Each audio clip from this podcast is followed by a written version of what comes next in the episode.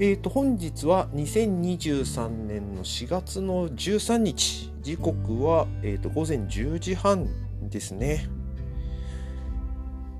えっ、ー、と前回の収録が確か富山の時だったかな。はい。あれからもう半月経ちまして、ー、と実はこの半月もいつも以上にいろんなことがありましたね。まあ、あのあれから富山からは帰ってきてで誕生日迎えてで直近でいくと昨日あの樋口塾の同じメンバーのエンシャンのお誘いでリアルオフ会やりました。一応将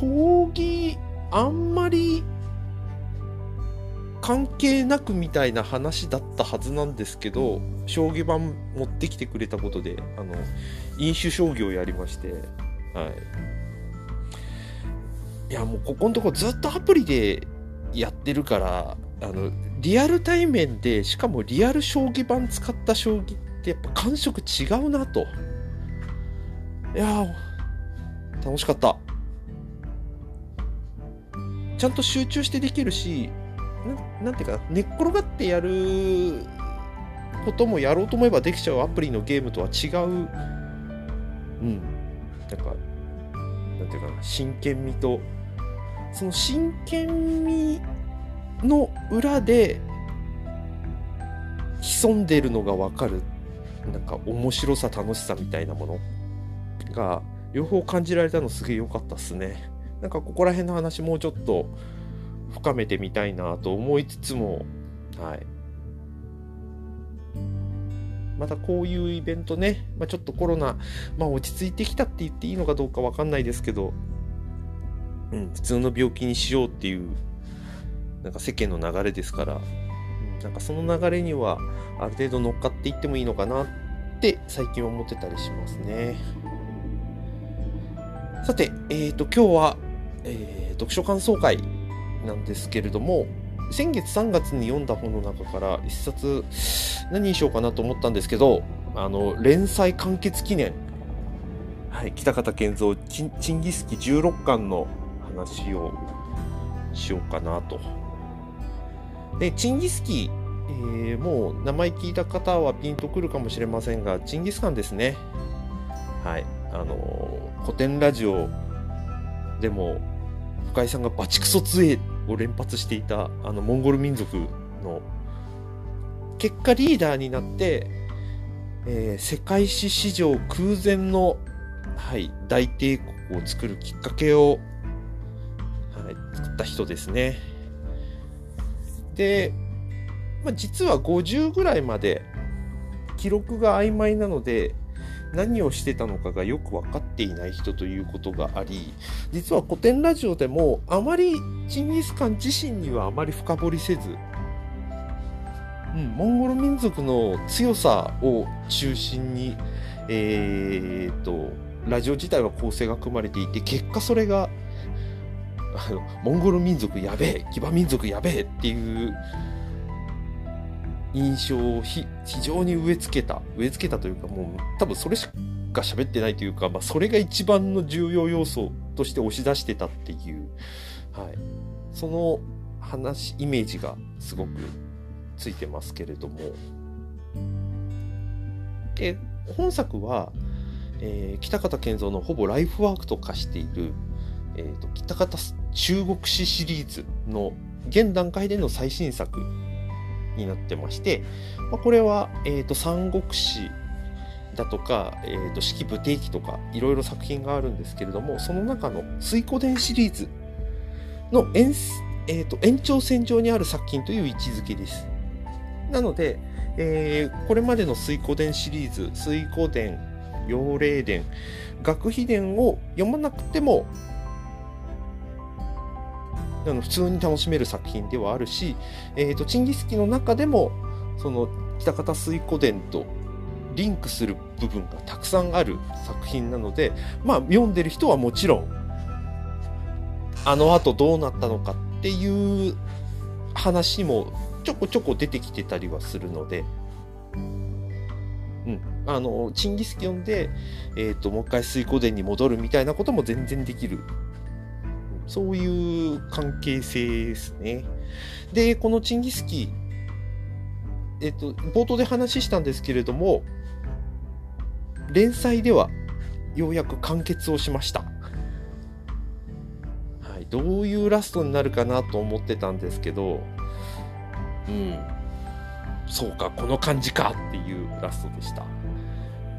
で、その手前がこの16巻に多分なるんだろうな。うん、もう、なんというか、異色の作、北方作品の中でも結構異色の作品になってる終盤かなという印象が強くて。で、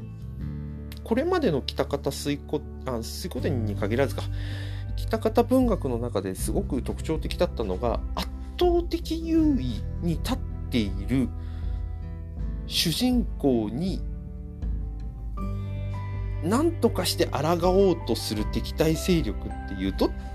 ちに感情移入するみたいなそういう構図に今チンギスキはなっていてそれ以外の作品だと比較的精力的には劣ってるんだけれどもなんとか勝ちに行こう勝利しようみたいな展開が基本的には多い作品あ、えっと、基本的に多いですね。その中で、えー、まあ、あえて似てる部分があるとすれば、式不定期かな。ただもう、あの、式不定期も最終的には、あの序盤序盤から中盤にかけて優勢になるんだけど、終盤になって劣勢になるので、まあそういう意味では、えーと、チンギスキはそのどれとも違う展開に今のところなりつつある。でしかも、チンギスカンは、この作品においては、めっちゃんこ強いわけじゃないんだけど、総合力で結果、勝ち進んできたという位置づけになっていて、それ、自分のライバルたちには、えっ、と、ジンギスカンよりもはるかに、あの、戦上手の人たちが結構登場してきていて、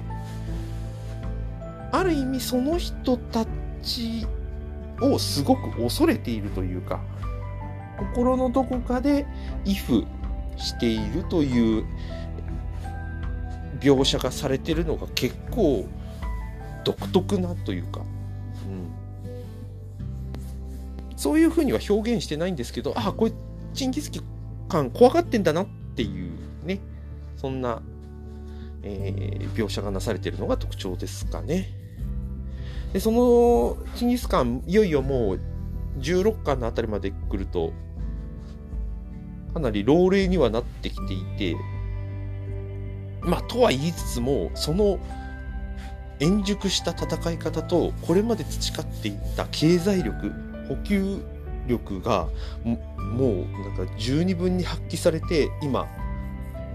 敵対勢力を圧倒しているという状況。で、まあ、その一方で、ヒンギスに負けた人たちがどういった人生を歩んでいるのかっていうのも並行して進められているのも結構まあこれも北方水湖伝だとよくあった展開ですけどこれはこれでなんか非常に味わい深い、